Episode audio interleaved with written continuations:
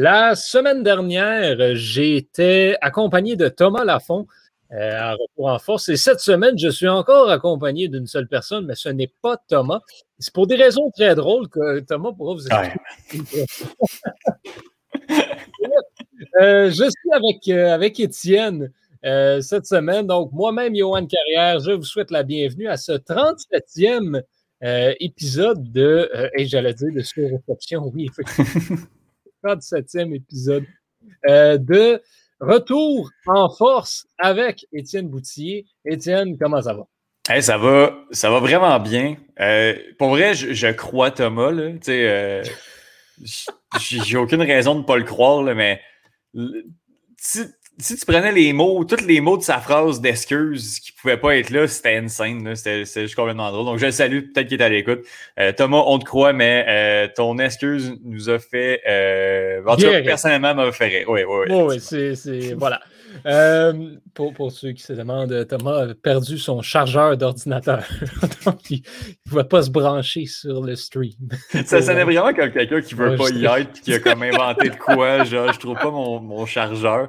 Mais euh, non, non, non, Thomas, je te crois. Oui, oui, oui.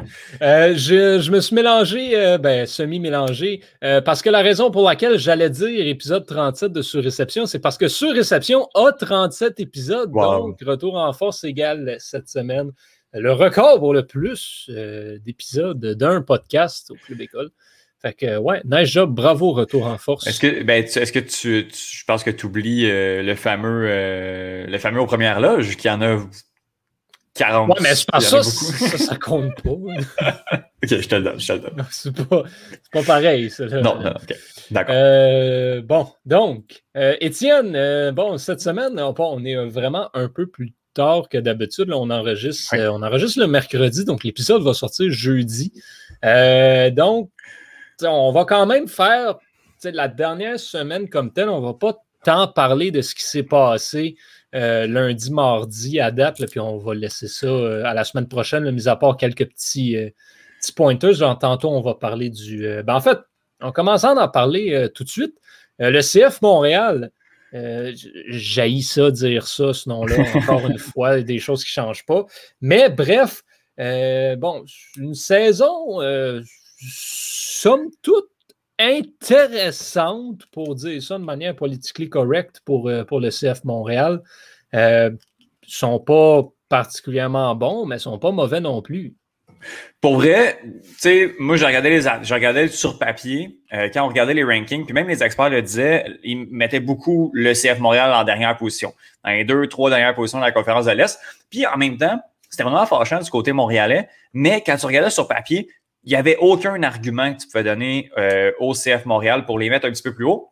Surtout parce qu'on avait une nouvelle équipe. On avait beaucoup de nouveaux joueurs, beaucoup de nouveaux joueurs qui ne venaient pas de la MLS non plus. Comment tu veux faire un ranking, à part si tes joueurs qui viennent pas de la MLS, c'est genre euh, des, des joueurs européens bien connus. Là. Quand mm-hmm. c'est des gars que tu viens piquer un petit peu partout, puis tu te montes une équipe avec des joueurs qui viennent d'un peu partout, ben, on ne pouvait pas prédire où est-ce que, que le CF Montréal allait se trouver. Présentement, on le dit, le CF Montréal connaît une correcte saison on va se battre pour faire les séries, mais compte tenu des attentes du, début de la campagne, ben c'est vraiment très bien. Mais euh, c'est ça, ça reste, ça reste pas parfait. On l'a échappé euh, samedi dernier contre Nashville à domicile, un match qu'on aurait dû gagner, mais Nashville qui est un très, très, très gros client. Mais euh, voilà, on, l'échappe un peu. Puis là, présentement, ben c'est ça, tu l'as dit, on est mercredi soir. match qui va, qui va entrer dans l'histoire entre Orlando et le CF Montréal là, présentement. Euh, si j'étais à deux bout à l'autre, je vous demanderais euh, de nous dire il est quelle heure au moment d'enregistrer. Parce que c'est 4-2. Euh, on arrive au début des, arrêts de jeu. Le CF Montréal qui s'enligne pour aller chercher une, une victoire à l'extérieur à Orlando. Gros déplacement, gros trois points. Trois points, il est très, très, très important parce que on a le championnat canadien aussi qui est à jouer du côté du CF Montréal. Donc, c'est des matchs en milieu de semaine à rajouter. On a un énorme mois de septembre du côté de la, troupe de Wilfred Nancy. Donc, il fallait aller chercher des points pour aller chercher cette, euh, cette place-là en série qui est quand même importante pour le CF Montréal, se rendre en série. C'est pas mal l'objectif. Ça et gagner le championnat canadien euh, qui, est, très, très jouable. je rappelle que euh, c'est mercredi le 22 du côté de Halifax au mois de septembre, en fait, dans, dans, deux, dans une semaine pile, que le CF Montréal va affronter le AH. Le, comment on appelle ça déjà? Le HFX Wanderers en CPL, en Canadian Premier League. c'est un match à un, match seulement. Là. Habituellement, c'est des, allers-retours du côté du championnat canadien, mais là, on est à un match coup près seulement. Bref, ça va être vraiment intéressant de, suivre ça. Puis CF Montréal qui est vraiment en voie de, remporter, même s'il y a un petit 6 minutes qui est rajouté, euh, ça va se finir qu'à 2 si c'est pas 5-2. Je veux juste qu'on parle parce que c'est passé un peu inaperçu, euh, parler de la situation des Ultras. Ben oui parce que ça s'est passé il y a exactement une semaine. Je m'en allais à Toronto pour voir l'équipe canadienne de soccer euh, performer en qualification de la Coupe du Monde canadienne. Ah, ben, T'as-tu fait un aller-retour Montréal-Toronto dans la même journée? Non, on est revenu le lendemain. OK, OK, OK. Oui, on a dormi à l'hôtel, puis on est revenu le lendemain quand même. Euh, c'était costaud. Hein? Non, non, c'était un peu costaud, puis on était quand même content d'avoir pu dormir euh, une nuit. On a dormi au Alexandra, ou Alexandria pour vrai, si vous avez un budget de moins de 100 puis vous n'êtes pas si dédaigneux que ça, euh, à Toronto, c'est pas mal l'hôtel que je vous C'est là, c'est pas. Pas trop loin du centre-ville. Euh, donc oui, non, ça. Puis euh, dans, la route, bon, j'étais avec mon ami Justine, puis on se demandait qu'est-ce qu'on allait. Tu sais, c'est quand même long, 6 heures à 2, des fois, ça se peut qu'on n'ait plus rien à se dire. Là, c'est arrivé. À 10 heures le soir, à 10 heures le matin, le CF Montréal lance son communiqué pour dire que euh, la section 132 est complètement juste fermée, que les ultras sont bannis du stade, il y a des individualités qui sont bannies, mais tous les détenteurs de billets dans la section 132, on vous dit merci, bonsoir, c'est terminé, on ne vous veut plus. Ceux qui sont moins problématiques, appelez vos représentants, faites des pieds et des mains pour aller chercher des billets ailleurs. Ça a été extrêmement complexe pour certaines personnes. Euh, mais voilà, je vous, pour vous dire, là, sur le trajet à Toronto, ça nous a diverti une bonne heure et demie, deux heures, back à back, à juste refresh le fil Twitter, puis à, juste essayer de comprendre ce qui se passe. C'est quand même très, très gros ce qui se passe, pour vrai. Euh, moi, personnellement, j'ai, j'ai, euh, pas d'opinion tranchée sur, sur les Ultras. Je veux juste dire qu'à ben, beaucoup de moments, je pense que le club aurait dû agir de manière plus sévère envers eux. Après ça, est-ce que fermer une section, c'est le, move à faire? Je trouve ça un peu sévère, personnellement. Mais si c'était ça que le club a calculé, a décidé de faire, ben voilà. Euh, ça reste quand même particulier de voir une toile sur cette section-là. Un peu weird. Euh, on aurait pu revendre les billets ou, en tout cas, bref, mettre autre chose sur cette section-là. Euh, les Ultras qui risquent de revenir au stade, peut-être pas en 2021, mais ça reste une, décision qu'on a dit de manière indéfinie, euh, indéterminée, durée indéterminée, mais d'après moi, on va, on va les revoir euh, en 2022. Je ne sais pas de quelle manière, je ne sais pas si tout le monde va vouloir revenir, je ne crois pas, ça reste quand même un, gros move. Euh, on va peut-être avoir épuré un petit peu du côté du, du CF mhm. Montréal. Bref, comme je vous dis, je n'ai pas énormément d'avis. Je pense que tout a été dit ou tout a été pas dit sur les réseaux sociaux. Puis de toute façon, dans une situation comme celle-là qui, est tellement sensible, euh, c'est particulier de prendre un take puis de, le défendre sur la place publique parce que les gens sont très sensibles. Je pense que dans tous les cas, il n'y a pas de bonne réponse, il n'y a pas de mauvaise réponse. Est-ce que le CF Montréal a fait un bon move? C'est l'avenir qui va nous le dire, je pense. Ben, effectivement, c'est le genre de situation où les deux points de vue ont des arguments valides pour faire valoir leurs points. Donc, chercher un, chercher un vrai gagnant de ce débat-là, c'est un petit peu chose inutile, euh, je mm-hmm. pense, dans, ce côté-là. Comme tu le dis, on va voir l'avenir, comment ça donne. Mm-hmm. Puis je suis d'accord avec toi, les Ultras vont revenir dans quel mode, bof, on ne le sait pas. Mais la saison prochaine, on devrait les voir. Puis, ben, je vais leur souhaiter, par contre, ceci dit, euh, qu'ils se calment les nerfs un petit peu, pour, pour, dire ça comme ça. Euh, même si, bon, on le dit souvent, ça n'a aucun rapport avec ce qu'on voit en Europe. Des fois, c'est pas si pire que ça. Mm-hmm peut-être une coche en dessous. mais tu sais, à quel, à quel point il faut à tout prix copier ce qu'on voit ailleurs. Là, en ben Europe, des, des, pots de bananes aussi là, au, euh, C'est justement, c'est pas, faut pas, faut pas se mettre à dire que eux font paix, donc nous, c'est correct. Je pense qu'il faut, faut, pas, pas, se mettre à ça dans ce discours-là. Puis d'ailleurs, j'ai manqué le match contre, contre Nashville. J'ai pas pu être au, stade, donc j'ai pas pu. Euh, évaluer l'ambiance. J'ai vu beaucoup de commentaires sur les réseaux sociaux comme quoi euh, c'était si plate que ça au stade sans les ultras. Euh, je ne sais pas. Je ne sais pas. J'ai hâte de me faire une tête là-dessus. J'ai hâte de me faire une opinion, à savoir est-ce que c'était si terrible que ça avec seulement le son des 1642. J'en doute. Je pense euh, qu'on a voulu faire un petit peu un show sur les réseaux sociaux, mais. J'ai hâte de voir. J'ai vraiment hâte d'y aller. Tu auras nos yeux et nos oreilles sur le terrain. On je vais me sacrifier pour la cause, des amis. Euh, ben, tu pourras peut-être euh, peut inviter Jérémy aussi. On sait que notre ami Jérémy Labry, qui est maintenant un, fan fini de soccer. Il fait des mimes dans nos conversations sur, sur le soccer. On l'a eu. On est allé le convaincre. C'est toi le prochain, Johan à, ah, être un grand assidu là, du temps. Ouais, non, moi, avec, le, avec l'impact slash CF Montréal, on, peut oublier ça. Ça va être dur. ça va être difficile. Euh, on, va, on va changer de sport un petit peu, si tu le permets, pour, euh, pour parler de tennis. Parce qu'on avait le US Open euh, qui s'est conclu la semaine dernière et on a eu ce qu'on voulait avoir, c'est-à-dire le, le fameux Golden Grand Slam. On l'a eu. Hmm, oui.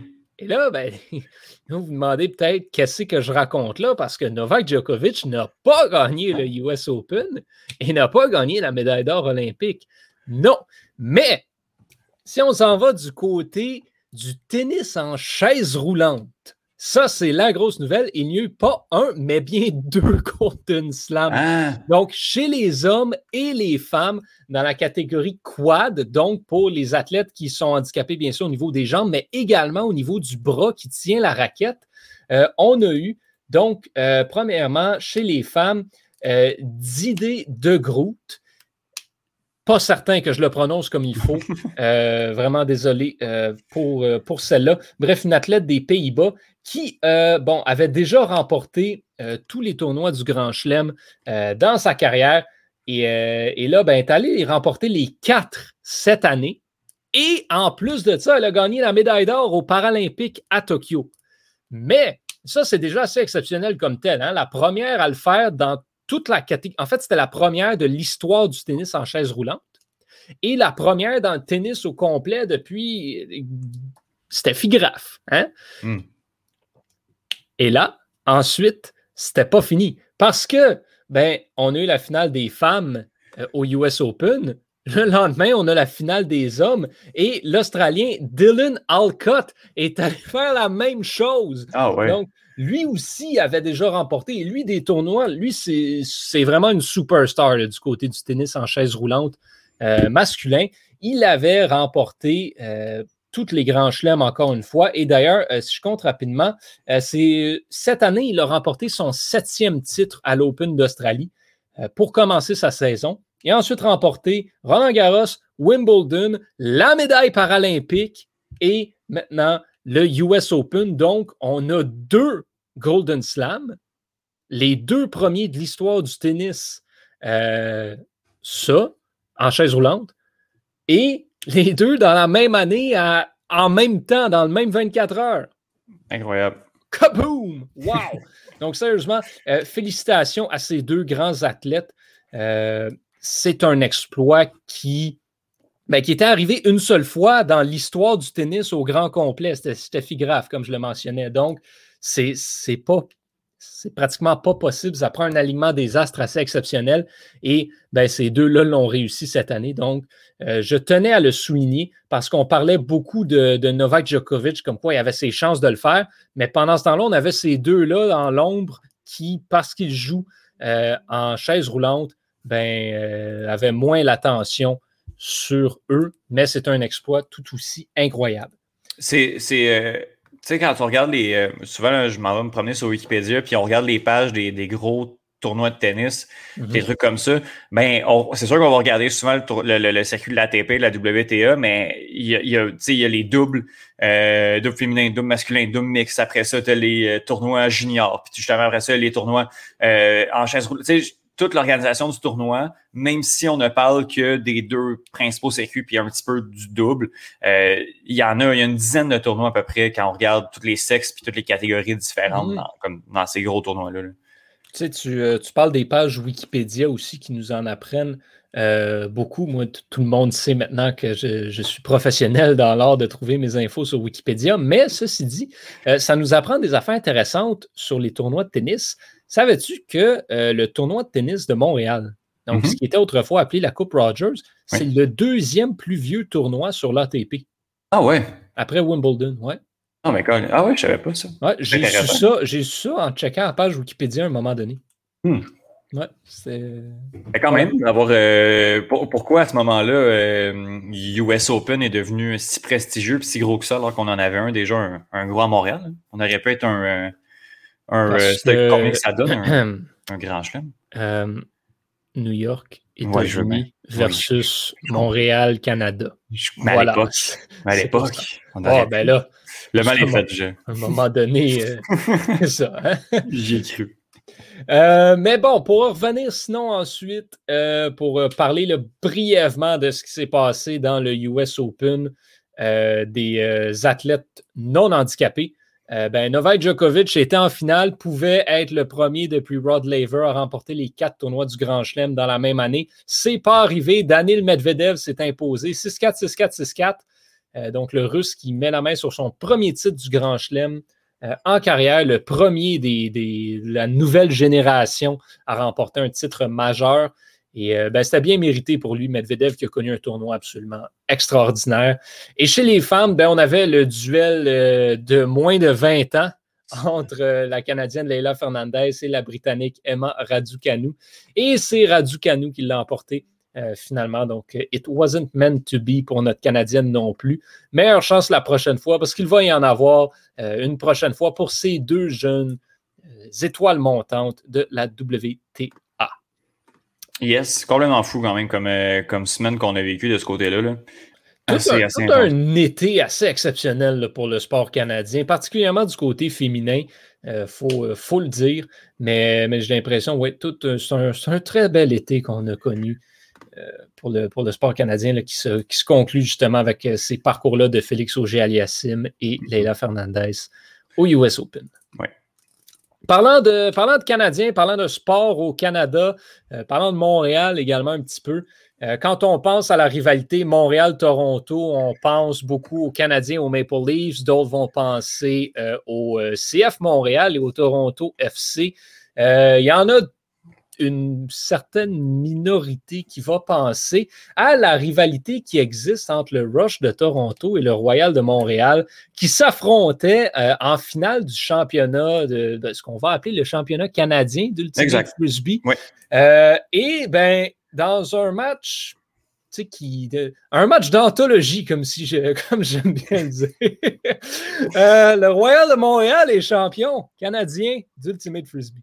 Tu l'as dit, là, un match d'anthologie. Pour ceux qui étaient présents au complexe sportif Claude Robillard jeudi dernier, euh, on a vécu tout un moment de sport, tout un moment d'ultimate. Tu l'as dit, euh, oui, il y a une rivalité euh, entre Toronto et Montréal. Il y a même une coupe qui est destinée à chacune des deux équipes et c'est l'équipe gagnante à chaque fois qui remporte la coupe ou qui la garde, tout dépendamment de, qui a, gagné la rencontre.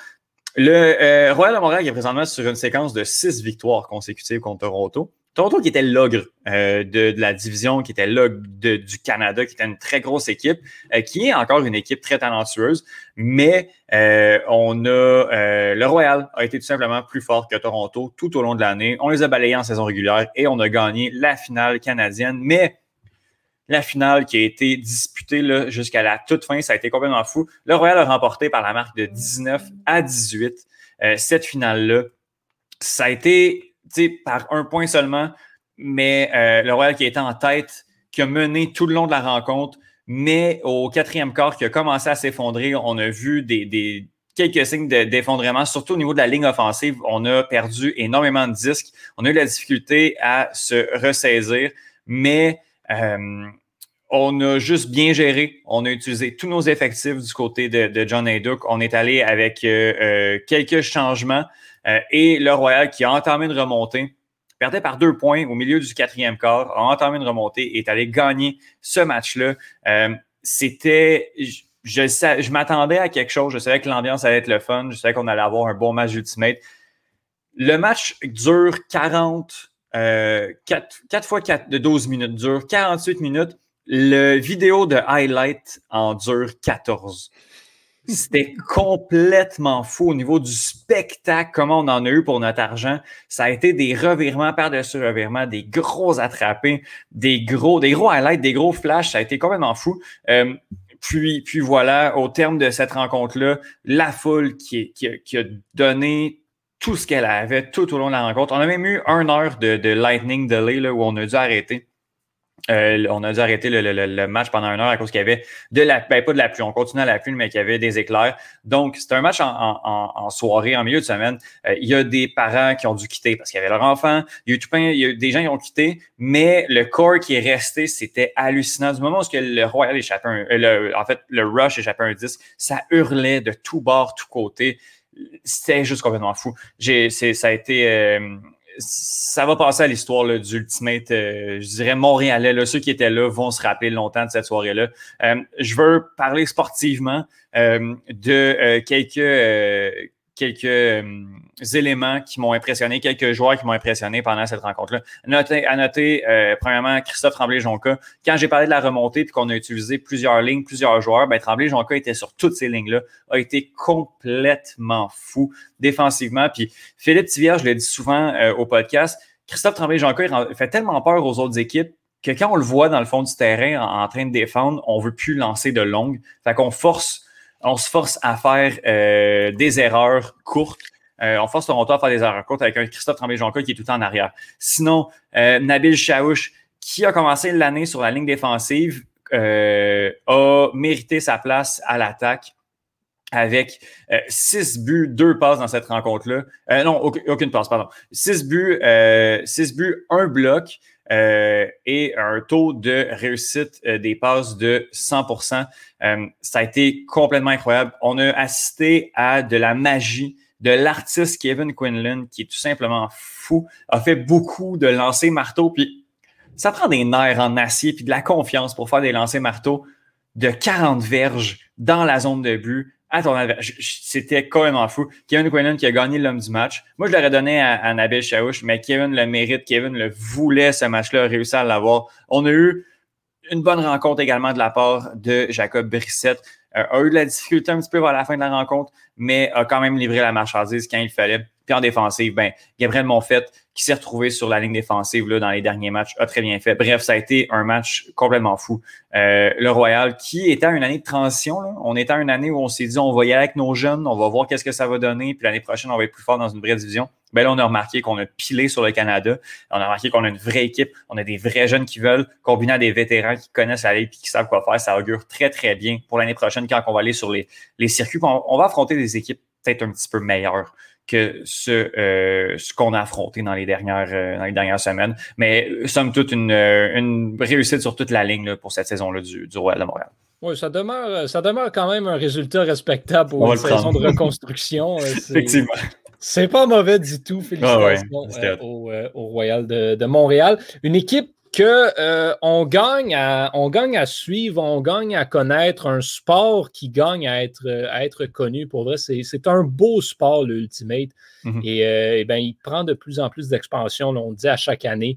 Mais, mais c'est vraiment, c'est un beau sport. Si vous cherchez une activité sportive, puis je ne veux pas qu'on sonne comme si on fait des plugs ou peu importe, mais si vous cherchez une activité sportive pour vrai, abordable pour toute la famille, d'Ultimate au centre Claude Robillard, ça se prend très bien. Puis d'ailleurs, si vous voulez jouer, là, moi je la fais la plug, je m'en fous. Euh, le, présentement, surtout si vous étiez à l'UCAM, puis euh, euh, vous êtes de sexe féminin, UCAM, présentement Ultimate UCAM, manque de filles pour ces tournois. Donc, je pense qu'il reste deux, trois places disponibles pour aller jouer, aller sur la route. Je l'ai fait, pas avec les filles, je l'ai fait avec les gars, mais vraiment une belle expérience, là, partir sur la route, jouer Ultimate dans une ambiance qui est, qui, je vous cacherai pas, là, je suis pas le plus grand athlète de l'histoire, mais mais une ambiance qui était vraiment très cool. Donc, si même vous voulez jouer, euh, je vous invite, là, puis vous allez à l'université, je vous invite à, contacter UUCAM, euh, Ultimate UCAM, un nom qui me fait vraiment rire, qui paraît mal sur un chandail. Mais euh, ouais, voilà. Belle activité, puis beau spectacle. T'as joué, as joué Ultimate avec l'UCAM? Oui, oui, il y a deux ans. Moi, je suis un sportif universitaire. On oublie trop souvent que je suis un sportif universitaire. Il faudrait que je le répète encore plus. Mais non, j'ai fait un année. D'ailleurs, autour du complexe sportif Claude Robillard, euh, si on se fie aux plaintes reçues pour le bruit, euh, je ne sais pas à quel point ce sport-là gagnerait à être connu. Mais j'ai entendu dire que les citoyens autour n'étaient pas, étaient pas super contents. ah, ben là, hein, c'est ça qui arrive quand tu as un, terrain en plein milieu d'un quartier résidentiel. Et pas le Monster Truck non plus. Non, c'est ça. Ça fait partie de la game, comme on dit.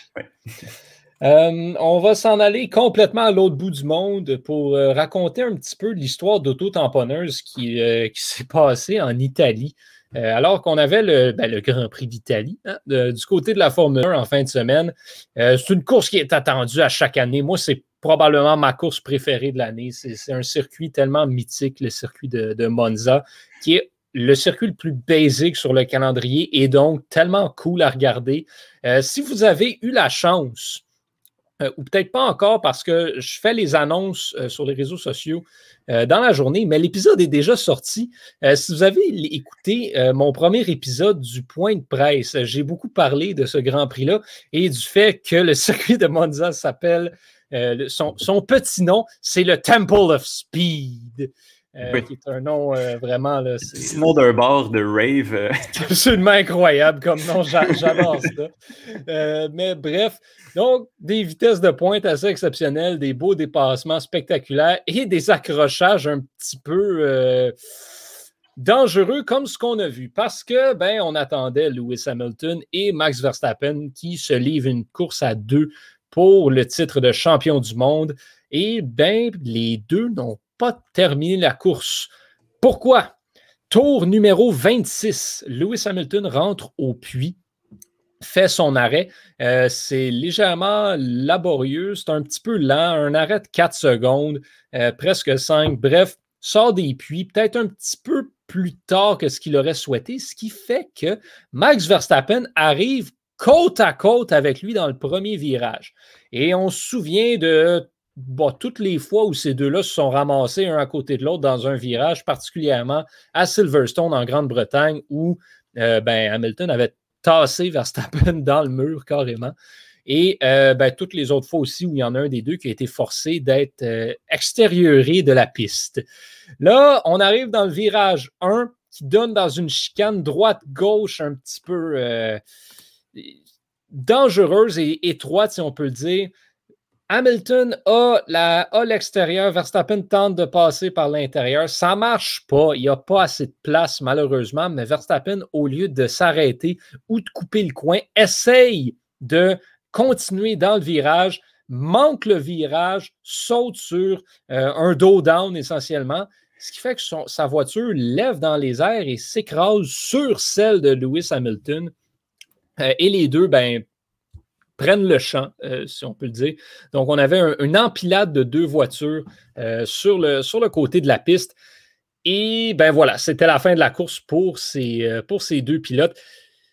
Ça, ça va créer de l'animosité entre les deux, encore plus qu'il y en avait probablement déjà. Ça met, ça un petit peu de piquant là, dans cette rivalité entre les deux, surtout que Verstappen est sorti de sa voiture et ciao, bye, mon homme, euh, va même pas voir si Hamilton est correct. Euh, d'ailleurs, ben, gros, grosse mention au euh, halo de protection qu'on a installé sur les voitures il y a de cela quelques années, qui, ben, selon les dires de plusieurs personnes, avec peut-être raison, a probablement sauvé la vie de Lewis Hamilton dans cette situation-là. Parce que, je ne sais pas vous, mais recevoir une Formule 1 sur la tête, pas sûr que c'est une expérience qui m'intéresse particulièrement. Donc, euh, voilà, grâce à, grâce à cet équipement de protection-là, il a, il a été euh, sauvé. Et il y en a, fait intéressant, euh, il y en a qui sont amusés à aller retrouver des, archives dans lesquelles Lewis Hamilton avait été un de ceux qui exprimait son mécontentement quand on a installé le halo de protection sur les voitures. les pilotes qui n'étaient pas tous 100% d'accord parce que ben, ça changeait la, visibilité. Veux, veux pas, ça, tu, te mets un, tu te mets une part en plein milieu de ton champ de vision. Euh, ça affecte un petit peu la chose. On pense que le discours est probablement très différent aujourd'hui pour, pour le pilote britannique. Ouais, ben, une F1 en arrière de la tête aussi, ça te scrape euh, ton champ de vision. Hein. Oui, c'est ça qui arrive.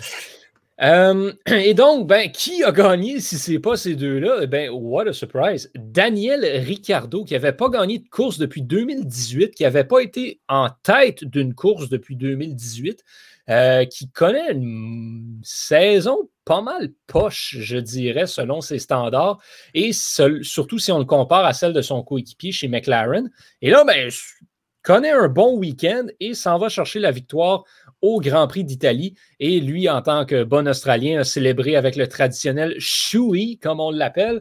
Donc, c'est-à-dire qu'il verse du champagne dans son soulier et le boit à même la chaussure. Ah, ben comme Bam Bam.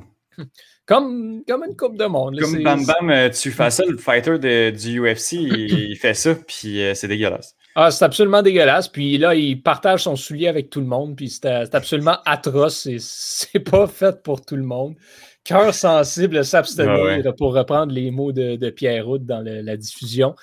mais, mais voilà, euh, c'est une célébration comme telle. Et Lando Norris, son coéquipier, a terminé deuxième donc, pour McLaren, c'est un, one-two, comme on dit, ce qui n'était pas arrivé depuis 2010 pour, euh, pour McLaren. C'était où la dernière fois que c'est arrivé? En 2010? Au Canada, mesdames et messieurs. Au circuit Gilles Villeneuve. Et bien, pour McLaren comme tel, c'était aussi la première victoire euh, depuis 2012. Donc, euh, ça faisait un petit bout qu'on attendait de remonter sur le haut du podium et on le fait de brillante façon. Et euh, le podium est complété par Valtteri Bottas, qui lui partait du fond de la grille, hein. même s'il avait connu un week-end parfait jusque-là.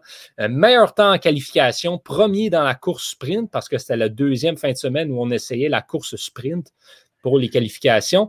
Euh, lui avait décidé de changer son moteur pour avoir deux moteurs fonctionnels pour le reste de la saison. Donc, est allé avec, euh, avec un nouveau moteur, mais ça, c'est une pénalité. Tu n'as pas le droit de faire ça. Donc, tu pars de la dernière position quand tu fais ça. A remonté la grille presque au complet, terminé quatrième, mais euh, celui qui avait fini en avant de lui, c'était Sergio Perez, qui, euh, lui, ben, a, fait, une petite niaiserie durant la course, donc a écopé d'une pénalité de 5 secondes et a perdu sa troisième position. donc, voilà ce qui s'est passé pour ce Grand Prix d'Italie. Euh, Ferrari qui a performé correct avec une quatrième et une sixième position à son Grand Prix à la maison. La prochaine course, c'est en Russie, à Sochi, au Parc olympique. Euh, donc, on va suivre ça de très près.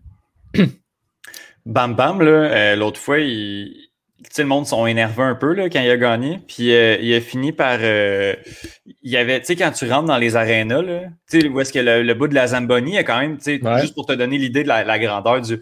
Il y a quelqu'un qui, au-dessus de tout ça, a, euh, a rempli sa bière, son soulier de bière, puis lui, il a bu par en bas. Lui, il est rentré comme. Il était à, la porte, il a levé sa tête, puis il buvait. ah, c'était dégueulasse.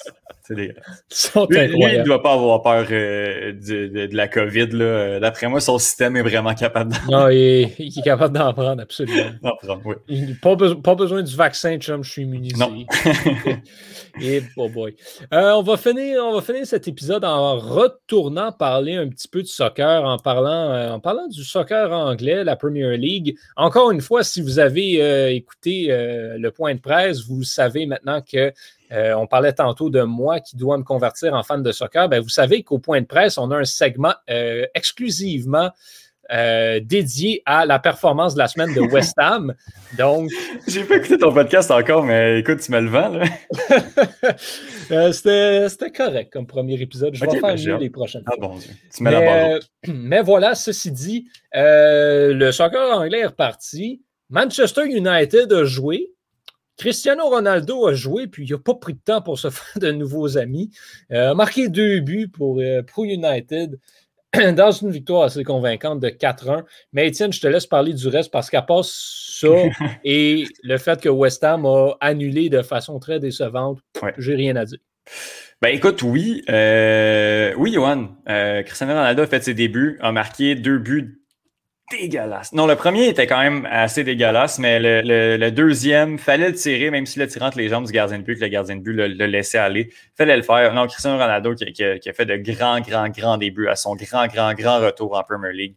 Euh, c'était très beau de voir ça. Si je me rappelle bien, c'était du côté d'Old Trafford en plus, à la maison. Euh, ouais, beau moment, beau moment de foot. Puis euh, oui, c'était du côté d'Old Trafford, effectivement. Très gros match. Je voulais faire un petit retour sur le début euh, de la Premier League. Il y a eu quatre matchs à jouer. Je vais faire euh, trois top 3, mais ils vont être très, très, très rapides. Euh, je vais faire le top 3 de ce à quoi on s'attendait. Top 3 des déçus et top 3 des surprises depuis le début. Mhm. mon top 3 de, de, ce à quoi on s'attendait, c'est le top 3. Manchester United, Chelsea, Liverpool. on présentement, il n'y a, plus d'équipe avec un parcours parfait. Euh, il y en a qui n'ont pas perdu, mais c'est pas tout le monde qui. Il n'y a personne qui a quatre victoires en quatre rencontres. Euh, ce qui témoigne d'une, Premier League qui va être très, très, très serrée. Mais euh, Chelsea, dû à ses acquisitions et notamment à Romelu Lukaku qui s'est joint à l'équipe, va être complètement fou cette année va être vraiment, vraiment impressionnant. Liverpool, ben, fait du Liverpool, on a eu, on a quelques bémols, notamment le match de Ligue des Champions qu'on a joué aujourd'hui, euh, mais on s'en sort quand même. Puis, ben, je présente la même chose de Manchester United qui a perdu contre une équipe suisse hier euh, en Ligue des Champions. Mais euh, je m'en fais pas. J'en fais pas, de cas plus particulier. Manchester United qui est présentement en tête avec un différentiel. tout le monde est en fait à 8 euh, dans cette trois équipes-là, mais euh, Manu a marqué plus de buts, c'est pour ça qu'on est en première euh, position. Donc oui, voilà, c'est pas mal les trois équipes auxquelles on s'attendait. les trois surprises, ben le quatrième, l'équipe qui ferme le, le, le, quatuor de Ligue des Champions, c'est Everton. Everton qui a une, ben, l'année passée était dernier, était en première position à ce statut de la saison. Donc on a souvent tendance à commencer en force et à s'écrouler par la suite. Sauf que là, on n'a pas, on est on ne se base pas sur une seule individualité. C'était Rames Rodriguez qui faisait beaucoup dans ce temps-là. Là, Rames Rodriguez est assez effacé du côté d'Everton euh, et fait bien. Euh, l'équipe fait quand même bien. Je pense pas qu'on finisse quatrième, mais c'est un excellent début de saison. Et puis Everton euh, fait très bien, voilà, euh, comme première surprise. Comme deuxième surprise, c'est Brighton. Ben Brighton qui n'a qu'une seule défaite. Je pense que j'ai ah, plus mon, planning, mais je pense que je les ai vus relégués. Malheureusement, cette équipe-là que j'aime beaucoup. Euh, il y a beaucoup de joueurs que j'aime dans cette, dans cette équipe-là, comme je, me rappelle plus c'est Kevin ou Alexis, je me rappelle, je me trompais au trouillon. McAllister, le milieu central argentin, qui est très, très bon. Est allé chercher également quelques joueurs, mais je ne m'attendais pas à ce que Brighton ait un si bon début de saison. On a perdu une fois, on a trois victoires, on est en sixième position. On va le prendre quand ça va passer parce qu'il faut faire le, plein de points présentement du côté de Brighton. On ne sait pas quand ça va s'arrêter. Il faut en profiter. Ben oui, le, but de Brighton, c'est de faire ses 40 points puis de rester en première division l'année prochaine. Euh, écoute, 9 points déjà d'engranger. Ça se peut qu'on passe des mauvaises séquences. Donc euh, voilà du côté de, de Brighton. Et sinon, une autre surprise euh, je regarde ça, puis j'ai. Ben, à part Brentford qui a fait un énorme premier match euh, contre Arsenal, je vais Brentford. Euh, c'est une équipe promue. On a gagné contre Arsenal, mais gagner contre Arsenal, c'est pas si spécial que ça, je vous dirais. mais on a bien fait du côté de Brentford. C'est une équipe qui est le fun à voir. Une belle, un beau 3 5-2 ou je dirais même un 5-3-2 en contre-attaque. Euh, Ivan Toney fait très bien. Il va falloir engranger peut-être un petit peu plus de victoires, mais euh, l'équipe fait vraiment bien.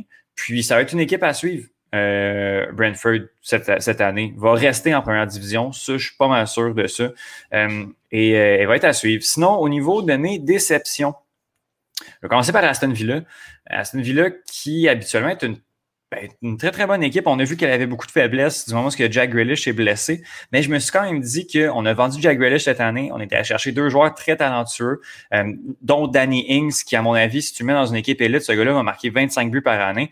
On a de la misère à faire coller toute cette sauce-là, toute cette mayonnaise-là du côté d'Aston Villa. L'équipe ne sera pas reléguée. On a trop de talent dans cette équipe-là, mais je pense qu'on a des petites erreurs de coaching, puis on n'est pas capable de, de, faire prendre ça. Donc, Aston Villa, euh, des petits red flags à lever de, ce côté-là. Euh, Wolverhampton a un début de saison catastrophique. On n'avait pas marqué de but avant notre quatrième match. Euh, ça sent la fin de cycle de cette équipe-là qu'on avait vraiment aimé dans les dernières années. Beaucoup de départs, on les remplace pas. On a changé de coach également. Je pense que Wolverhampton va avoir une saison décevante.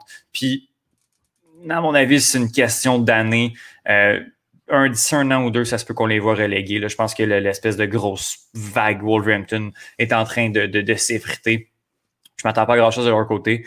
Puis, euh, je vais terminer mes déceptions avec Norwich. Norwich, c'est une année en Division 2, une année en Division 1, une année en Division 2, une année en Division 1. Puis à chaque année qui arrive en, Premier League, je me dis, ce serait le fun que ce soit là. Ce serait vraiment cool que ça se passe là du côté de Norwich. Puis à chaque fois, ça ne fonctionne pas, il n'y a rien. On a-tu marqué un but depuis le début? Oui, on en a marqué un. Un. Un pour 11 contre. Exactement, c'est catastrophique. On passe même pas proche de gagner nos rencontres. On avait un match contre Arsenal qui était très jouable. On ne l'a pas fait. Norwich va croupir dans les bas-fonds de la Premier League comme elle le fait à chaque fois qu'elle s'y trouve. C'est vraiment décevant, mais ça va être ça du côté de Norwich City. Donc voilà, je suis allé brièvement dans, ce que je voulais dire. Puis Arsenal 16e, euh, je voulais même pas le mettre dans une déception parce que c'est pas mal là qu'on les voyait. Puis euh, voilà. Euh, puis West Ham, juste pour finir avec toi, Johan, qui fait un début de saison, Je veux pas dire moyen, mais je vais dire correct sans plus. Correct. Ouais. C'est quand même 10 buts. Oui, ah oui, on marque. Ça, oh, oh, ça, ça, roule, mais les, les, deux nuls au dernier match euh, on, font mal. On va dire 10 buts, dont un 0-0 au dernier match. Là. Fait qu'on avait marqué pas mal avant. Ouais, non, c'est, une moyenne machine, euh, machine offensive. Là. Mm-hmm. Euh, moi, je ne connaissais pas Miel Antonio personnellement. j'ai appris à le connaître euh, à date cette année. Mais là, il ne sera pas là contre Manchester United dimanche, là, mais il y a un carton rouge. Ça, va peut-être correct. Oui, je, sais. 90 plus 5. Ça arrive, ça arrive. C'est tard, mais ça arrive. Come on, man! on va peut-être peut voir Alex Kral, justement. C'est peut-être l'occasion. De... Ah, peut-être. C'est pas le même poste, là, mais on ne sait jamais. On ne sait pas. Je ne sais même pas qui joue là-dedans. Je ne regarde pas les matchs. I don't care. Mais tu as Jared Bowen. Oui, effectivement, effectivement. Il est timide un petit peu, Bowen. Ouais, ben, à date. Mais bon, il est jeune, on va lui laisser le temps. Effectivement. Euh, J'ai eu le goût de te poser une question avant qu'on se laisse. Euh, question soccer. Euh, les cotes de FIFA 22 commencent à sortir. Ouais. Lionel Messi, meilleur joueur au monde selon FIFA 22. Es-tu d'accord avec ça? oui. Bon, oui. Ça, c'est logique. quand, tu, quand tu vois le, fond de jeu de l'équipe de Barcelone présentement, avec, ben, en fait, sans Messi, euh, notamment contre le Bayern hier, euh, oui, Messi mérite d'être le meilleur joueur au monde. Il va le démontrer au PSG. Puis, euh, ouais, ouais, ouais. Donc, je ne suis, pas surpris. Mais les cotes, on a juste vu les, ceux qui sont à 90, je pense. Là. ouais, je pense qu'ils ont sorti genre les 22 premiers. puis ouais, d'autres. Genre, on sait qu'Alfonso Davies, c'est 82. Ce qui est quand même très bien. Ce qui est très, très bien. Mais c'est rare qu'il y ait des, des, trucs catastrophiques sur les cotes les codes FIFA quand même. Je pense que c'est un petit peu mieux régi que la LNH que tu sais clairement. Non, mais tu sais, puis tu compares, puis tu sais clairement que le jeu est clairement moins euh, vendu et moins développé. Là. Euh, il y a beaucoup moins de catastrophes là, quand tu regardes la, quand tu regardes les codes FIFA, quand tu regardes certaines codes LNH, on pourrait demander à Antonin de venir nous, nous raconter ça bientôt. Oui, effectivement. D'ailleurs, euh, ben, parlant, de, parlant de LNH, parlant d'Antonin, on vient d'apprendre qu'on repart un pool de hockey cette année au Club École. Donc, Étienne, tu vas pouvoir défendre ton titre. Ça a l'air qu'on draft vendredi prochain. Euh, pas dans deux jours. Non, non, la semaine prochaine. OK, moi, je ne pas dans deux jours. Je n'ai rien préparé. Ben là, on regardera Antonin. Il y a peut-être des gens qui vont vouloir se joindre à nous. Euh. Ben oui, ben oui, ben oui. On, a des, on, a des, nouveaux. On, c'est ça. On a bien des affaires. Qui pour vrai, là, comme je l'ai dit la semaine passée, mais là, je vous le dis pour vrai, surveillez les réseaux sociaux du Club École, surveillez le site web parce qu'on part. Comme, On part là, là. Demain, ben, en fait, aujourd'hui, parce que vous écoutez le podcast jeudi, on part pour vrai. Il y a des grosses affaires qui sortent, puis on n'arrête plus. C'est malade, c'est trippant. On a une nouvelle membre au Club École aussi. Vous allez voir sur les réseaux sociaux. Bonjour Emma. Emma. Emma, c'est ça, oui. J'ai oublié. Non, c'est pas, Emma son nom, mais c'est correct. C'est pas vrai? C'est pas Emma? Non. Emmanuel? Ouais, voilà. OK. c'est pas il... Non, Ethan est fatigué, là. Et c'est ça, il, est tard pour nous. Étienne a eu une grosse journée. Eh Donc, on va vous souhaiter une bonne semaine, messieurs. En fait, un, quasiment une bonne fin de semaine parce qu'on se reparle idéalement lundi prochain. Oui, oui. Mais, mais voilà, on va, se, on va revenir à la case horaire habituelle. Et, euh, et bien, ce sera ça, Étienne. J'espère qu'on va se voir. On va espérer retrouver Thomas et Vincent ici. Euh, et mon chat aussi qui euh, vient me signaler que c'est le temps que j'aille me coucher. Donc, sur ce, messieurs, dames, euh, au nom de toute notre équipe, je suis Owen Carrière. Je vous souhaite une très bonne semaine. Étienne, merci beaucoup. On se reparle très bientôt, tout le monde.